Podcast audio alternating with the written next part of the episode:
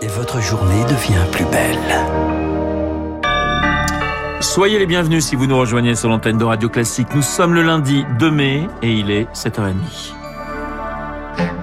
La matinale de Radio Classique avec Renaud Blanc et avec Charles Bonner pour le journal. Bonjour Charles. Bonjour Renaud, bonjour à tous. À la une ce matin, la France insoumise et les Verts qui ont trouvé un accord pour les législatives. Et s'il remporte la majorité, l'accord le prévoit. Jean-Luc Mélenchon sera Premier ministre. La bannière Union populaire, trop connotée France insoumise, devient la nouvelle Union populaire écologique et sociale. Alors après les écolos, à qui le tour? Les socialistes, les discussions continuent aujourd'hui, mais les anciens du PS veulent éviter un accord de crainte de voir le parti mourir. La nouvelle génération explique au contraire vouloir Illustration, une nouvelle des fractures dans ce parti selon Arnaud Benedetti.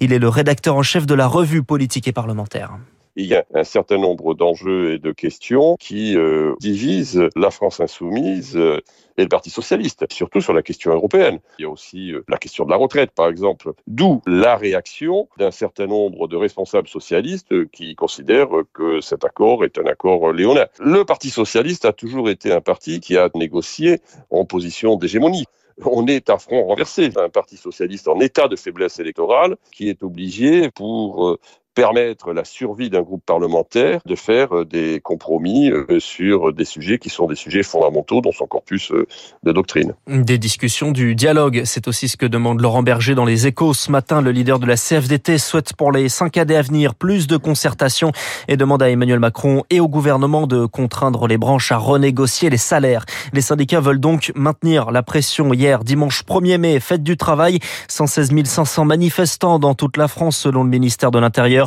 Parmi eux, des profs et des personnels de l'éducation nationale déçus par leur ministre Jean-Michel Blanquer et pas convaincus par les promesses budgétaires d'Emmanuel Macron et Lodi Wilfried. Les enseignants attendent avant tout davantage de considération. Et pour Sophie Vénétité du SNES FSU, le principal syndicat du secondaire, il faut pour cela un changement sur la forme. Marquer une rupture nette avec la méthode Blanquer, être beaucoup plus dans l'écoute des euh, contours de la grande concertation pour l'école doivent être précisés. Ça nous rappelle le Grenelle de l'éducation, ça n'avait rien donné. Sur le fond, l'urgence, ce sont les salaires. Emmanuel Macron avait proposé de les augmenter en échange de nouvelles missions, comme l'aide aux devoirs, avant de soutenir une hausse inconditionnelle de 10% pour tous dès janvier. Guylaine David, porte-parole du SNUP FSU, syndicat du premier degré. On a vécu un premier quinquennat Macron où on nous a dit les enseignants vont être valorisés. Ça n'a pas été le cas. Il y a un fort enjeu sur l'attractivité du métier d'enseignant. Les organisations attendent par ailleurs des réformes bien préparées en amont, insiste Catherine Navbekti, secrétaire générale du SGEN CFDT. Si on prend la réforme du lycée, c'est une réforme qui est en permanence en chantier. Là encore, euh, il y a des choses pas tout à fait prêtes pour l'organisation de la correction des épreuves de spécialité. On a toujours l'impression d'être contraint de travailler dans l'urgence. Pour le président, la reconquête des professeurs est un défi de taille. Selon les baromètres UNSA et FSU, moins de 10% d'entre eux approuvent la politique menée lors du dernier quinquennat. Elodie Villefrit, un 1er mai marqué par des incidents, des vitrines brisées, des agences bancaires saccagées, du mobilier urbain détruit, à l'agression d'un pompier condamné par Gérald Darmanin. La femme auteur des coups a été interpellée, tout comme 54 autres personnes. Charles-Emmanuel Macron est donc sous la pression de la rue, mais n'a toujours pas nommé de Premier ministre pour le moment, de nouveau gouvernement, il n'y en a pas. Le président se laisse du temps et en profite pour continuer à faire son marché chez les Républicains avec le score de Valérie Pécresse, 4,5 au premier tour. On a l'impression que l'électorat de droite, lui, a déjà quitté le navire. Alors, à quand le tour des élus, Victoire Fort? Le destin de LR est scellé, souffle sans sourciller un élu encarté à droite depuis plus de 20 ans. Les discussions entre parlementaires, entre maires, LR et la majorité ont débuté bien avant le second tour. Une période de grande manœuvre dont Emmanuel Macron pourrait de nouveau bénéficier. Prenons une zone géographique, le Sud, Christian Estrosi, maire de Nice, Hubert Falco, son homologue à Toulon, et Renaud Muselier à la tête de la région PACA, tous soutiennent désormais le président. Ce rapprochement entre la droite et la majorité, c'est même le moteur du parti Horizon d'Édouard Philippe. Et puis, en coulisses, Nicolas Sarkozy a lui aussi poussé à ce grand rassemblement. La majorité ambitionne ainsi de rallier une vingtaine de députés issus des rangs LR, c'est-à-dire un peu moins du quart du groupe actuel. Samedi, LR lance officiellement sa campagne au siège du parti, l'occasion de compter les présents. Mais surtout les absents. Victoire Fort et les Républicains devront également faire avec la concurrence de Reconquête, le parti d'Éric Zemmour. Présent hier dans les Bouches du Rhône, il promet un candidat dans les 16 circonscriptions du département où il recueillait plus de 10% des voix au premier tour. Radio Classique, il est 7h35. Les ministres européens de l'énergie se réunissent aujourd'hui. Ils doivent s'accorder sur un calendrier de sortie des importations du gaz russe, mesure de sanctions contre la guerre en Ukraine. Les détails seront dévoilés dans la semaine. Une volonté d'indépendance que la Russie avait accéléré en coupant le gaz à la Pologne et à la Bulgarie.